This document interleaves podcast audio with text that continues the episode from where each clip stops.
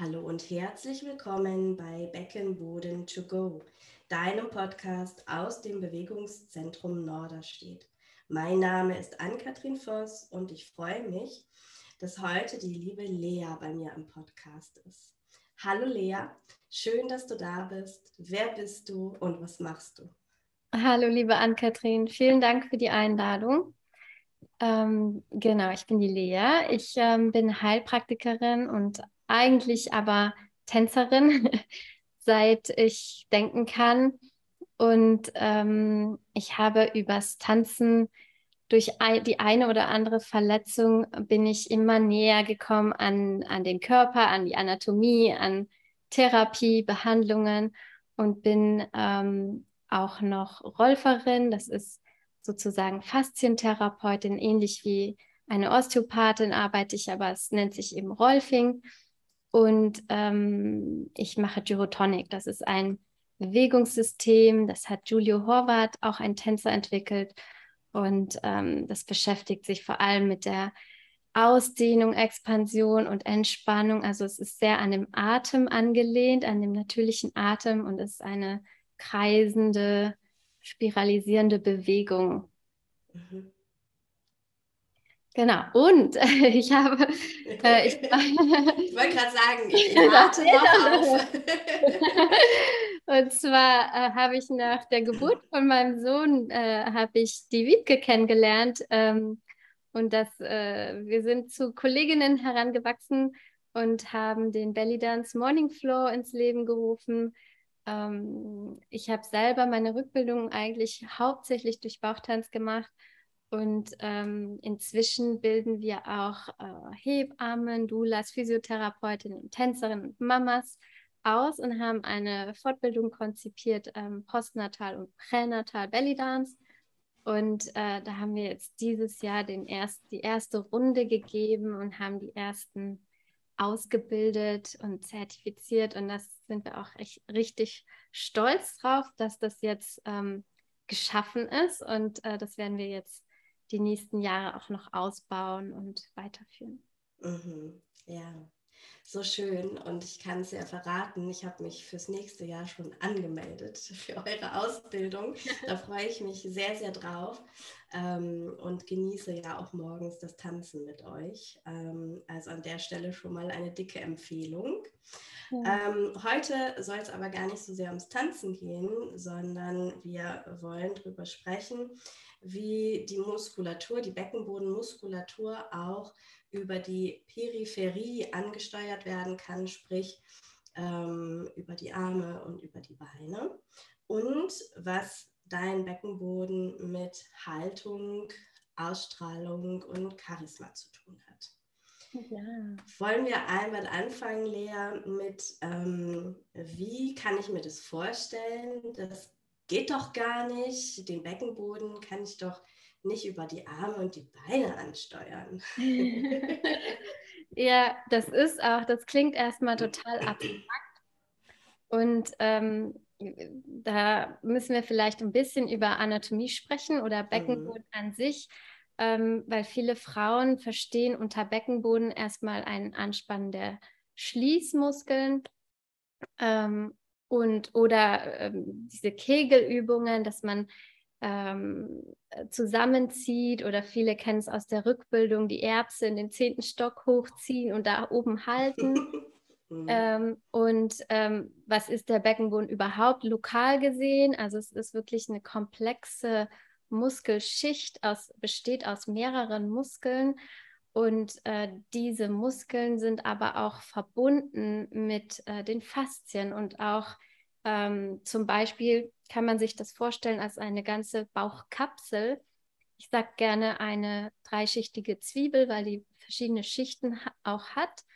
Und äh, der Beckenboden verbindet praktisch wie so eine Weichteilbrücke die Front und die Rückseite, die vordere Faszienkette und die hintere und hängt da wie so eine Weichteilbrücke da in der Mitte drin.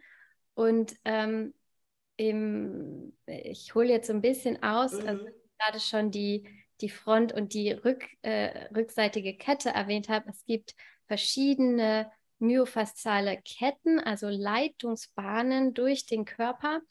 Und der Beckenboden ist praktisch Teil der Midline, also der mittleren Linie, die praktisch von den Innenseiten der Füße, äh, die äh, zieht das hoch und dann an der Innenseite der ähm, Oberschenkel. Es gibt noch einen Ast, der geht eher weiter hinten und zieht dann durchs Becken und trifft sich dann aber mit dem anderen Gleis auch wieder ähm, auf der Höhe der Lendenwirbelsäule. Und der Beckenboden ist ein wunderbarer Bestandteil dieser, ähm, dieser Faszienkette. Und man kann ihn durch diese Verbindung der Faszien eben auch über die Füße ansteuern zum Beispiel. Gerade die Midline kann ich, wenn ich den großen C, also den Groß-C-Ballen in den Boden drücke, dann aktiviere ich diese, diese fasziale Kette und kann damit auch äh, meinen Beckenboden aktivieren. Es ist jetzt nicht so, dass ich den damit total in eine Kontraktion bringe, in eine Anspannung, aber in eine Aktivierung. Und das ist was, ähm, ja, was äh, viele Frauen manchmal verwechseln, dass ein ein aktivierter Beckenboden ist nicht unbedingt immer ein angespannter Beckenboden. Mhm. Und ähm, in der heutigen Zeit ist es so, dass viele Frauen hypertone Beckenboden haben. Das heißt, die sind praktisch ein bisschen dauer angespannt. Und ähm, da müsste man praktisch erstmal den wieder lösen oder entspannen, bevor man dann, also dass einfach die Funktionalität da ist. Was, was, was macht der Beckenboden denn eigentlich oder wie funktioniert der? Und ähm, der funktioniert im Grunde wie so ein Trampolin. Also er braucht natürlich Stabilität, damit ähm, die, die Organe gestützt werden und auch, dass, dass das Laufen funktioniert, dass da nichts rausfällt. Ähm, aber gleichzeitig braucht er auch Mobilität, also Elastizität der muss äh, beim Husten, muss der wie so ein Trampolin dagegen federn oder beim Lachen oder Stolpern oder beim Kerze auspusten. Also das ist wirklich so eine federnde Aktivität und da braucht es Elastizität dazu und Entspannung und äh, die Faszien müssen praktisch arbeiten und federn können und das geht am besten, wenn, wenn der Beckenboden weich genug dafür ist und das ist so ein bisschen eine Gratwanderung, also Elastizität. Mhm also Mobilität und Stabilität.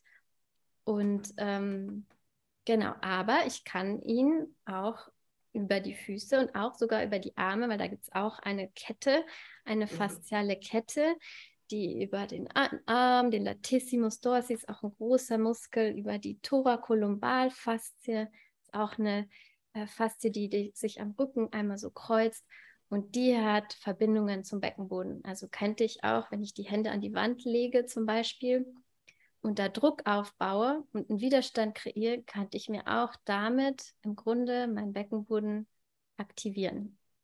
Und das wissen die wenigsten mhm. Frauen, dass man, äh, ja. dass man über die Peripherie eigentlich auch den Beckenboden trainieren kann. Mhm. Kannst du, ähm, wenn ich nochmal Richtung Füße wandern darf. Ähm, nochmal erklären, also diese fasziale Verbindung zu den Füßen über die Innenseite in Richtung Beckenbodenmuskulatur. Ähm, wie kann ich dir das aktivieren? Also hast du ein, eine Übung, jetzt so aus dem Nähkästchen geplaudert, schon mal eine Sache, die ich machen könnte, wenn ich an der Kasse stehe und ähm, warte, dass ich bezahlen kann. Mhm. Ja, also ähm, wir machen das im, im Bauchtanz viel, dass wir praktisch, während wir zum Beispiel das Becken hin und her schieben, dass wir bewusst Druck aufbauen, da wo wir das Becken hinschieben, dass wir den Fuß dann wie so eine Prägemünze praktisch nochmal in den Boden drücken als, ähm, ja, als extra Aktivierung, bisschen mehr Druck oder bisschen mehr Schmelzen auf der Seite in den Boden hinein. Oder man kann es natürlich auch äh, einfach beim Laufen machen, bei jedem Schritt, dass man bewusst aufsetzt, also Landungsphase, Abrollphase und dann gibt es so einen Push-Off-Moment, wo man sich praktisch abdrückt vom Großzehballen und dass man den bewusst nutzt, um sich abzudrücken und praktisch damit durch diesen das Bild mit dem Münze prägen ist eigentlich gar nicht so schlecht, dass man sich dadurch bei jedem Schritt praktisch den Beckenboden mit aktiviert. Mhm. Mhm. Und wenn ich jetzt ähm, im Büro arbeite und eine Wand zur Verfügung habe, du sagtest gerade, ich kann dann mit meinen Händen an der Wand auch irgendwas machen. Ja, also ich mache das tatsächlich auch manchmal mit meinen Patienten. Ich, ich stelle die an die Wand und die haben dann die Hände an der Wand, so im Abstand ungefähr von den bisschen breiter als die Schultern und äh, haben aber auch die Verbindung mit den Füßen dass man beides nutzt, also wie, wie äh, vier Pfoten im Grunde und dann die Wirbelsäule ähm, weich lassen. Ich gebe manchmal das Bild von einem Wasserdrachen, also dass man sich vorstellt, die Wirbelsäule ist so ein lebendiges Wesen, wie so ein Wasserdrache und der wacht auf und damit entsteht schon so eine weiche Qualität und dann kann man mit den Händen verschieden drücken, also mal die eine Hand mehr, mal die andere Hand mehr in die Wand oder mal den Fuß, mal ein Knie beugen, mal das andere. Und dann entsteht so ein katzenartiges Kneten und Bewegen. Und äh, damit habe ich, äh, kreiere ich mir sozusagen eigenen Widerstand, der dann äh, in der Mitte, also sprich im Beckenboden, ankommt. Mhm. Mhm. Äh, zwei super Übungen. Vielen Dank, Lea. die kann man, ähm, finde ich, total gut einfach mal zwischendurch auch einbauen. Ne? Also viele haben ja ähm, das Thema keine Zeit. Und ähm, wenn ich dann Sachen mitgeben kann, auch was zwischendurch gut gemacht werden kann, freuen sich die Menschen immer. Ja, also genau. ähm, auch die Atmung ist eigentlich äh, schon eine Aktivierung des Beckenbodens, wenn man bewusst atmet und die, die Zwerchfellbewegung bei der Einatmung wahrnimmt, wie sich das senkt und die Bauchorgane verdrängt und damit den, die, sozusagen, das kann ja nicht komprimiert werden, die Organe, sondern die müssen Platz machen und dann weitet sich damit auch der Beckenboden und geht dann wieder in seine Ausgangslage zurück, also exzentrisches senken. Bei der Einatmung kommt dann wieder konzentrisch, also hebend wieder zurück. Und allein das ist im Grunde schon ähm, ein Beckenbodentraining. Sehr mhm. einfach. Und dann hattest du eben schon angesprochen, dass es auch viele Beckenböden mit zu viel Tonus, mit zu viel Spannung gibt. Kann ich dann auch über die Peripherie arbeiten und ähm, auf diesen Leitbahnen für Entspannung dann auch im Beckenboden sorgen? Ja, äh, schon. Also ähm, natürlich ist, wenn man mit sehr viel Spannung zu tun hat, sollte man erstmal überhaupt lernen und wahrnehmen, was ist überhaupt der Status quo? Was ist denn überhaupt äh, mein Dauerspannungszustand? Spüre ich das überhaupt? Also die meisten spüren ja gar nicht, dass sie überhaupt Dauerspannung haben. Mhm. Man, ein Muskel wird oft erst erfahrbar, wenn man ihm Widerstand gibt oder wenn man ihn benutzt. Und äh, das merkt man dann gar nicht, wenn man ihn so im Alltag anspannt oder äh, so ein Haltemuster ist oft überhaupt gar nicht im Bewusstsein. Das heißt, ähm, da wäre dann der, die, die erste Stufe, dass man überhaupt eine Wahrnehmung dafür entwickelt, äh, ob er denn angespannt ist oder ob, ob man ihn vielleicht auch erstmal entspannt über mhm. Atemübungen, über wirklich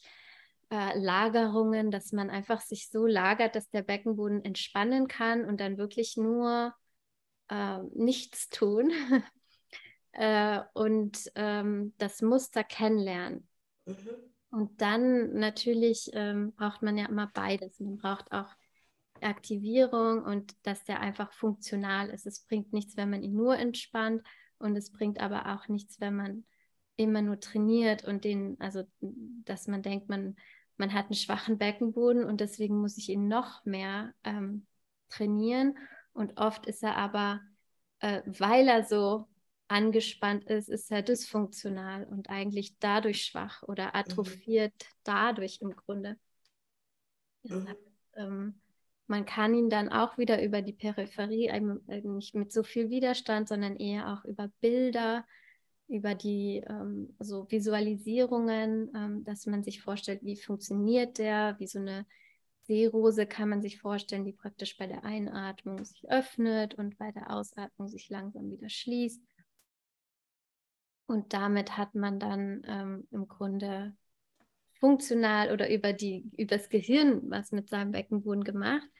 Äh, mhm. Und das funktioniert nämlich genauso gut eigentlich. Also wenn man sich die Sachen vorstellt und die Bewegung so, wie sie physiologisch ist, also so, wie sie sein sollte, wenn man sich das alles ähm, vorm inneren Auge vorstellt, ähm, das bringt eigentlich auch sehr viel für die Ansteuerung und für, das, für die Wahrnehmung und dann natürlich auch, wie, wie kann ich ihn benutzen und wie ist er funktional. Manchmal muss man ihn nämlich auch einfach in Ruhe lassen, damit er funktional ist. Mhm. Also zum Beispiel ähm, nach der Geburt ähm, haben ja viele Frauen auch mit Inkontinenz zu tun und äh, haben dann das Gefühl, wenn sie husten müssen oder lachen müssen, dass sie den echt nochmal so vorspannen müssen, vorher schon mal anspannen, damit bloß nichts passiert. Aber genau dieses vorher anspannen verhindert eigentlich, dass er, dass diese Trampolinaktivität, dass das Federn passieren kann und dass er dadurch elastisch die Organe stützt. Also ist das eigentlich kontraproduktiv, wenn man äh, schon mal vorher vorsichtshalber alles zusammenhält. Mhm. Mhm. Damit äh, ich nicht mit nasser Büchs beim Einkaufen stehe, macht es dann vielleicht doch Sinn und dann aber das so zu trainieren, dass es dann irgendwann, da wollen wir ja dann wieder hin, ne? nach den Schwangerschaften und Geburten. Ja, natürlich. Also es ist auch ein langer Weg, aber. ja, ja, danke für deine Ausführung. Ähm, was hat denn mein Beckenboden mit Attraktivität zu tun? Ja, ich mag das Thema. Ähm, gerade im Beckenraum liegt ja sehr viel, äh, werden sehr viele Emotionen gespeichert. Also Schock, Scham, Schuld, diese ganzen STH-Wörter ähm, spiegeln sich auch teilweise darin wieder, wie, wie meine Haltung ist, wie, wie ich mein Becken halte. Also mhm. Bild vom eingezogenen Schwanz oder beziehungsweise ähm, der typische Stock im Arsch, ähm, ist auch so ein, im Grunde ein Muster, was man im Beckenboden äh, sehen kann oder was sich widerspiegelt. Äh, oder ich meine, der, auch der Anus ist ja praktisch auch so ein Sphinktermuskel, also ein Schließmuskel, der viel mit Kontrolle zu tun hat. Das heißt, da wird gesteuert, was lässt man gehen, was nicht. Und dieses Loslassen können ähm, ist für viele äh, nicht einfach und äh, würde sich dann auch mhm. im Tonus von den Muskeln des ganzen Beckenbodens zeigen. Das heißt, ähm, jemand, der jetzt sehr unsicher ist äh, oder ängstlich, ähm, da geht der Körper ja auch in so eine Schutzhaltung, in so eine Vorspannung ähm, das haben wir noch aus der Zeit eigentlich, äh, also Säuglingszeit, dieses typische Fallenmuster, wenn man den Halt unter sich verliert und wenn Babys fallen, dann machen sie reflektorisch, ziehen sie praktisch das Becken ein, schützen die Organe. Und ähm, das haben wir auch in dem Fight and Flight, also praktisch, wenn der Sympathikus, der Teil vom Nervensystem angesprochen wird, der für Flucht oder Kampf zuständig ist, dann äh, schützen wir uns. Also erstmal passiert, bevor ich losrenne, ist dieser Freeze-Moment, wo, wo man gar nichts machen kann. Adrenalin wird zwar ausgeschüttet und der Puls geht hoch und die Pupillen weiten sich. Aber das ist der Moment, wo praktisch auch eine Spannung im Beckenboden auftaucht oder im Beckenraum. Und äh, wenn man jetzt viel mit Stress oder Angst oder Scham oder Schock äh, zu tun hat, Trauma, allgemein, dann würde man äh, langfristig das so als neutral Nullhaltung einspeichern mhm. und äh, das würde man in der Struktur, in der Haltung sehen. Umgekehrt natürlich, äh, wenn jetzt jemand äh, charismatisch ist, äh, attraktiv, so diese, diese Lockerheit an den Tag legt, dann hat das auch oft sehr viel damit zu tun, wie frei ist das Becken, wie mhm. beweglich ist das Becken, ähm, wie, wie, wie sehr lässt man das rollen beim Laufen. Also sieht man ja auch in anderen Kulturen, so in Brasilien oder in, in den lateinamerikanischen Ländern. Da ist es kulturell schon mal so, dass die Becken rollen dürfen, auch bei den Männern, dass das nicht mhm. äh, als schwul gilt, wenn man äh, eine natürliche Beckenbewegung hat. Äh, und äh, das ist aber hier in Deutschland oft gar nicht so einfach, dass man äh, ein freies Becken hat und ähm, ein Bewusstsein auch. Also das ähm, kommt jetzt so langsam, äh, mhm. das so ein bisschen ein, auch in so Management- und Leadership-Trainings. Äh, da lernen die Männer, dass sie praktisch ihren, an ihren Beckenboden denken oder an den Darm, das Perineum praktisch. Und da, wenn sie da ihr Bewusstsein hinbringen, dann erdet sich gleich schon mal der ganze Körper. Dann kriegt das Nervensystem die Chance, dass so der Atem äh, fließender wird, ruhiger wird und dass man die Füße spürt und dass man dadurch allein durch die Anbindung an den Boden hat man dann teilweise schon eine entspanntere Haltung und das mhm. äh, strahlt aus. Also das, äh, wir sind ja alle nonverbale Wesen, im Grunde sehr äh, instinkthaft und wir nehmen Körpersprache sehr schnell wahr und interpretieren die auch. Und da kann jemand noch so eloquent sein, aber wenn das Nervensystem einfach äh, nicht kongruent ist, damit er was anderes sagt oder die Körpersprache mir was anderes sagt, dann nehmen wir das sofort wahr und speichern das ab und, und, und, kategorisieren, ist das unsicher, mag ich das, mag ich das nicht, also machen gleich unser Urteil darüber. Und ähm, das heißt, äh, das ist eigentlich ein riesen Trainingsgeheimnis-Tipp, dass äh, wenn man an seinen Beckenboden denkt, ähm, dass man dadurch allein schon an Attraktivität, Charisma und Ausstrahlung gewinnt. Mhm.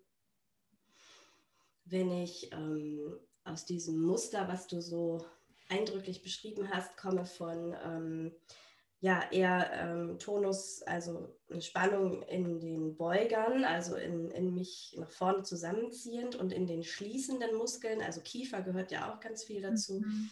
genauso wie ähm, die Beckenbodenmuskulatur. Und ich dadurch sozusagen so einen Hinweis darauf habe, okay, die Person fühlt sich wahrscheinlich nicht äh, safe ähm, in sich selber im Körper oder nicht sicher auf der Erde oder da, wo die Person wohnt. Ähm, da kann ich also mit Beckenbodenarbeit ähm, erst einmal dafür sorgen, dass ich mich in mir wieder stabilisiere, reguliere und sicher fühle. Mhm, ja, also es ist natürlich immer mehrschichtig. Das heißt, mhm. Ich kann über die Struktur gehen, ich kann über den Beckenboden ansetzen, ich kann Übungen machen, ich kann den Beckenboden behandeln. Äh, das ist ein, ein Teil, aber ich muss natürlich auch noch andere Faktoren berücksichtigen und zwar äh, allein die Bedeutung. Das heißt, dass die, wie, wie bin ich erzogen, mhm. welche Glaubenssätze habe ich, welche äh, sozialen Muster habe ich, äh, welche, was, was erlaube ich mir, was nicht. Also diese ganzen, dieses ganze, ich nenne das Bedeutung, also Meaning, kommt aus, aus dem Rolfing. Äh, das muss ich mit berücksichtigen. Und ich kann nicht ein Muster einfach so ändern. Mhm. Also dieses steh doch mal gerade oder mhm. hör doch mal auf, depressiv zu sein. Das funktioniert halt nicht so leicht, weil da eben noch mehr mit reinspielt. Und ähm, da ist es beim Beckenboden auch so, weil ein Muster ist immer aus einem bestimmten Grund da. Und wenn ich keine Alternative anbiete, warum sich das jetzt deutlich besser anfühlt als das mein Muster, was ich, was mir ja dient aus irgendeinem mhm. Grund, mhm. dann kann ich das schlecht verändern. Also ich muss praktisch in Verhandlung treten mit mir selbst oder mit dem Patienten und schauen, wie weit kann ich mich auf was Neues einlassen? Kann ich das alte Muster überhaupt unterscheiden von einem neuen Gefühl? ist das neue Gefühl so gut, dass ich das behalten will? Kann ich das neue Gefühl nach drei Tagen noch überhaupt finden? Wie war das denn? Und dann passiert dieser, dieses langsame Integrieren und das, äh, das Ändern, dass sich wirklich was, was bewegt im Beckenboden. Aber ich kann natürlich auch über Struktur ansetzen, also über Übungen, über Behandlung oder ich kann über die Koordination, also da sind wir wieder bei der Peripherie und den Übungen. Mhm wie ist der Beckenboden der Personal? Wie spielt der überhaupt mit den ganzen anderen Systemen im Körper mit äh, zusammen? Also Faszien, aber auch Hormone und alle möglichen anderen äh, Systeme und wie kann ich den Beckenboden koordinieren beim Laufen, beim Husten, beim äh, Lachen ähm, und da, also über die Funktion kann ich auch äh, ansetzen und äh, oder über die Wahrnehmung. Und Wahrnehmung mhm. ist auch eine riesen, ein riesen Ansatzpunkt, dass ich überhaupt äh, spüren lerne.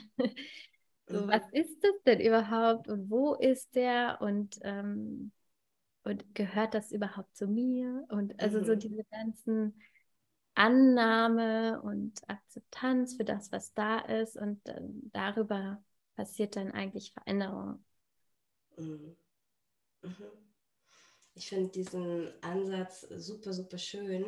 Es gibt ja hm, viele, die erstmal so über ähm, Disziplin und ich muss das jetzt machen, mein Training und ähm, Leistung sozusagen da einsteigen ne? und dann auch so ganz genau wissen wollen, wie viele Wiederholungen muss ich jetzt machen und wie oft am Tag und mh, mm, sich darüber dann wahrscheinlich auch eine Art Sicherheit erstmal holen.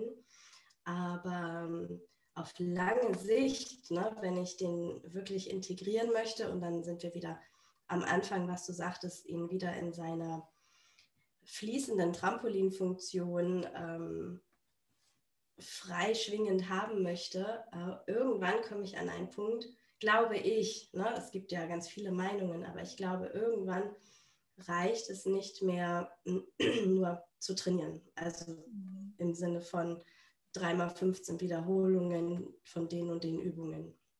Mhm. Ja, es ist immer mehr als, also auch dieses Verlassen auf äh, Experten ist auch meiner Meinung nach nicht immer der richtige Ansatz. Natürlich, mhm. manchmal braucht man die Hilfe von außen, wenn man selber äh, nicht weiß, wie man weiterkommt oder nicht weiß, äh, wie, wie man es ansteuern kann. Aber dann auch wieder die Souveränität äh, zu sagen, äh, ich bin eigentlich der Experte für meinen Körper und keiner kann eigentlich genau von außen sagen, was für mich das Beste ist. Also mhm. 15 Wiederholungen brauche und das dreimal am Tag machen muss, das muss am Ende dann ich entscheiden oder vielleicht auch die Tagesform oder Vielleicht brauche ich an einem Tag nur die Entspannung und am nächsten Tag ähm, brauche ich die Action und mhm. äh, die Anspannung und das Gefühl, ja, ich, ich, ich kann da was bewirken, ich kann meine Schließmuskeln äh, ansteuern, ich kann aber auch ähm, meine, meine Funktion, ich kann, ich habe, ich bin, also sozusagen, ich habe die Kontrolle über meinen Beckenboden. Mhm. Das äh, ist ja auch nicht mehr so gegeben äh, bei mhm. vielen, dass man überhaupt die Kontrolle verliert über diese wichtige Struktur. Mhm. Ja, absolut. Wenn ich jetzt Beckenboden, Körper-Expertin werden möchte und das mit deiner Unterstützung machen möchte, ähm, wie erreiche ich dich? Wie kann ich mit dir trainieren? Mm, verschieden. Also das leichteste ist über Bauchtanz natürlich, über den Belly Dance Morning Flow äh, weil das äh, unser, ich sag mal, unser leichtestes Einstiegsangebot ist.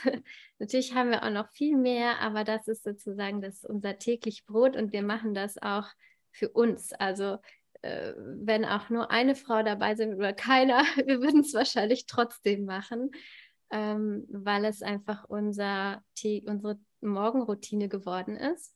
Also das äh, machen wir online über Zoom zusammen mit der Wiebke. Ähm, da sind wir haben auch einen Instagram-Account, äh, Belly Dance Morning Flow. Und ähm, ich biete auch Gyrokinesis einmal in der Woche an. Das ist nochmal, da geht es noch mehr um die Wahrnehmung, Ansteuerung. Wie kann ich denn überhaupt meine Sinne benutzen, auch die Haut, die ganzen Rezeptoren, den, den ja, Berührungssinn und aber auch äh, die Atmung. Also wer den Beckenboden erstmal spüren möchte und wahrnehmen lernen möchte, da kann er zum Beispiel oder sie äh, Gyrokinesis mit mir machen. Äh, das ist immer donnerstags in der Früh. Und dann habe ich natürlich auch meine Praxis, ähm, wo ich ähm, hauptsächlich Rolfing und Gyrotonic mache, aber auch Deine Praxis? Meine Praxis ist in Unterföhring, also im Norden von München. Und äh, durch Corona habe ich auch angefangen, äh, One-on-One teilweise online zu arbeiten. Das ist natürlich eine Herausforderung, weil man, es fehlt einfach eine komplette Dimension. Mhm. Und ähm, ich arbeite viel mit Body Reading, also das heißt, ich schaue mir den Körper an, äh, wie er steht äh, oder wie diejenige läuft, äh, sitzt und atmet. Und da kann man einfach schon super viel ähm, an den Mustern sehen. Und dann arbeite ich natürlich mit meinen Händen. Also es ist ein Handwerk. Ähm, und es geht aber auch, Corona äh, macht es möglich, äh, vieles geht auch ähm, online, habe ich festgestellt. Mhm. So, über die Visualisierung, über Anleitung, auch Body Reading geht ein bisschen über den Bildschirm. Ähm, und ähm, dann ist das halt noch, noch souveräner, aber natürlich viele Dinge kann man auch erst spüren, wenn man sie halt auch mal gespürt hat. Mhm. Also dieses, äh, ich, äh, ein Lehrer von mir äh, verwendet immer diese Senf-Analogie und ich finde die eigentlich ganz gut, dass er sagt, ähm, ich kann jetzt erklären, wie Senf schmeckt. Also es hat ein bisschen Säuerlichkeit und vielleicht mancher ist ein bisschen süßer, mancher ein bisschen schärfer. Und ich kann die Konsistenz erklären, aber es erst eigentlich, wenn man ein bisschen Senf probiert hat, weißt du. Dann weißt du, wie Senf ja. schmeckt. Und man kann so viel davon reden, aber eigentlich braucht es die, die Erfahrung dazu. Und das geht natürlich äh, eins zu eins besser und kann man dann auch besser in die Bewegung übersetzen, in, in den Tanz übersetzen oder einfach in, wie sitze ich denn im Alltag äh, oder Schlafpositionen, all dieses ist eigentlich ein bisschen Erziehungs Anerziehung. Ja. Wie kann ich mir gesunde Muster beibringen und ja. wie kann ich sie beibehalten? Finde ich also super, super schön und wichtig, weil wir ja den Tag über ähm, absolut abgelenkt und weg vom Körper sind, also häufig, es sei denn, ich bin vielleicht Tänzerin und äh, unterrichte das auch. Aber ansonsten. Ja, ich verliere das schon auch. Ja, ne, es geht so, so viel verloren und dann mh, mm, mir beizubringen, also die Kompetenz zu haben, ähm, in so eine Selbstwirksamkeit zu kommen, dass wenn ich es merke und mir auffällt, dass ich dann ändern kann. Also es ist gar nicht, finde ich, der Anspruch, jetzt immer die korrekte, in Anführungsstrichen, Position ähm, zu nehmen. Die gibt es ja sowieso nicht. Die nächste Position ist immer die beste, sage ich so. Mhm. Aber ähm, Genau, also dass ich lerne, wie du schon sagtest, erstmal wieder in die Wahrnehmung zu kommen, mich zu spüren mhm. Und dann in ähm, Bewegungsmuster zu kommen, die ich ähm, den Tag über sonst nicht so habe. Ja, ich, ich mache das zum Beispiel teilweise, wenn ich auf mein Smartphone gucke und ich bin, muss ehrlich sagen, ich bin so ein bisschen süchtig geworden und mir fällt das auch auf.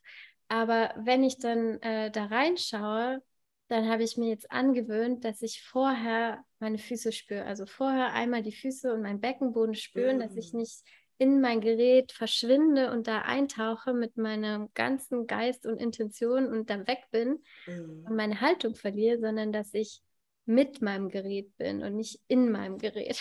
Mhm. Und da kann man sich manchmal so kleine Sachen einfach antrainieren, dass man sich das als Ritual angewöhnt und dann habe ich zumindest schon mal das Schlimmste verhindert. ja. Aber natürlich ist, kann man auch ansetzen an dem Muster an sich und weniger aufs Handy schauen, aber ähm, zumindest die Wahrnehmung darüber, dass, äh, ja, dass man eben diese Muster hat oder dass der Kopf dann einfach weiter vorne ist und man äh, nicht mehr so aufgerichtet da sitzt und äh, einfach da, da beginnt die, der erste Schritt einfach ja. das überhaupt wahrzunehmen, was da passiert. Ja. Und auch das, ähm, was du vorhin sagtest, den Menschen nicht einfach eine Haltung oder eine Schutzspannung auch wegzunehmen, so, sondern zu gucken, okay, wo ist die, die kleinste Schraube, die ich erstmal drehen kann, wo das System gut mit zurechtkommt. Ne? Und so stelle ich mir das jetzt mit dem Handy auch vor. Also ich, äh, für mich wäre das ganz schrecklich, wenn mir jetzt jemand das wegnehmen würde und sagen würde, du darfst jetzt nicht mehr reingucken.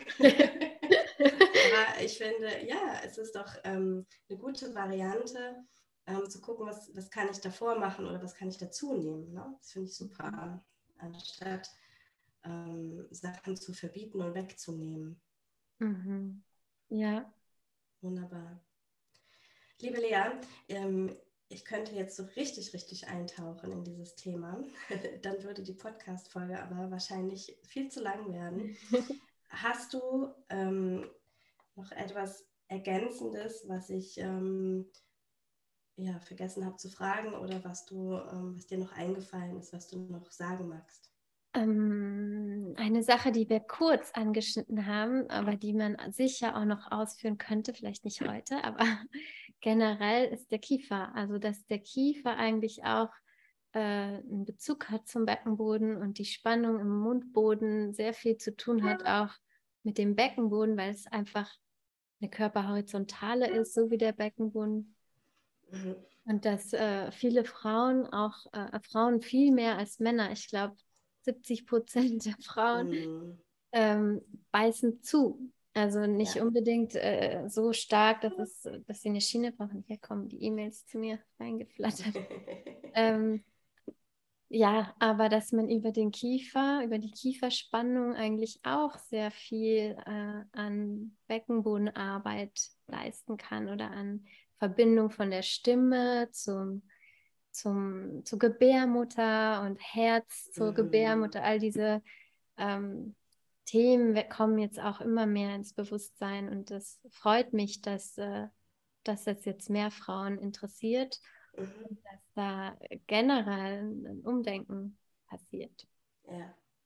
Und gleichzeitig auch wieder eine riesen ähm, Schamhürde bei vielen, in meiner Praxis zumindest, ne, mit Tönen zu arbeiten. Oh ja. uh, wow. Du, weißt du was? Wir verabreden uns jetzt gleich und machen noch eine Podcast-Folge zum Thema Kiefer, Beckenboden, Tönen, Gebärmutter, Beckenboden. Ja. Wir haben das auch eingebaut in die, viel in die Postnatal-Ausbildung, diese ganzen Laute. Ja, super also Widerstand aufbauen oder lick, lack, lock und dann sitzen alle immer da und, und ja, gerne. Da gibt es auch noch viel zu besprechen. Ja, ja, das machen wir. Machen wir gleich einen Termin. Lea, vielen, vielen Dank erstmal für äh, die kleinen Einblicke in deine Arbeit. Ähm, ich kann es ja nur noch mal wiederholen. Ich bin großer Fan. Ich kann ähm, euch allen die Morning Flow-Einheiten mit äh, Lea und Wiebke nur empfehlen. Und wenn Lea unterrichtet, ähm, diese Freude, diese Körperfreude vermittelt Lea auch über Zoom. Es ist so schön. Und Lea erzählt immer sehr genau, was gemacht wird. Also ähm, auch da hatte ich über Zoom null Schwierigkeiten irgendwie mitzukommen. Und ich glaube, euer Angebot ähm, gilt ja auch immer noch ne, mit einer kostenfreien Einheit ja. zum, zum Testen für die Podcast. Ja. Ja, ich glaube, wir ergänzen uns auch sehr gut. Ich bin der anatomische Teil und Wiebke ist so der praktische, mütterliche, weibliche Pol. Und ähm, das ist äh, eine gute Kombination, wenn man jetzt mit Anatomie äh, Gebabbel nicht viel anfangen kann, dann hört man Wiebke zu. und, ähm, und das ergänzt sich einfach sehr schön. Ja, absolut. Liebe Lea, vielen Dank für dein Wirken, dass du da warst. Und wir finden jetzt einen Termin für die nächste Folge. Bis dahin wünsche ich dir erst einmal eine gute Zeit und allen, die zugehört haben, bis zum nächsten Mal. Herzlichen Dank. Dankeschön. Tschüss. Tschüss.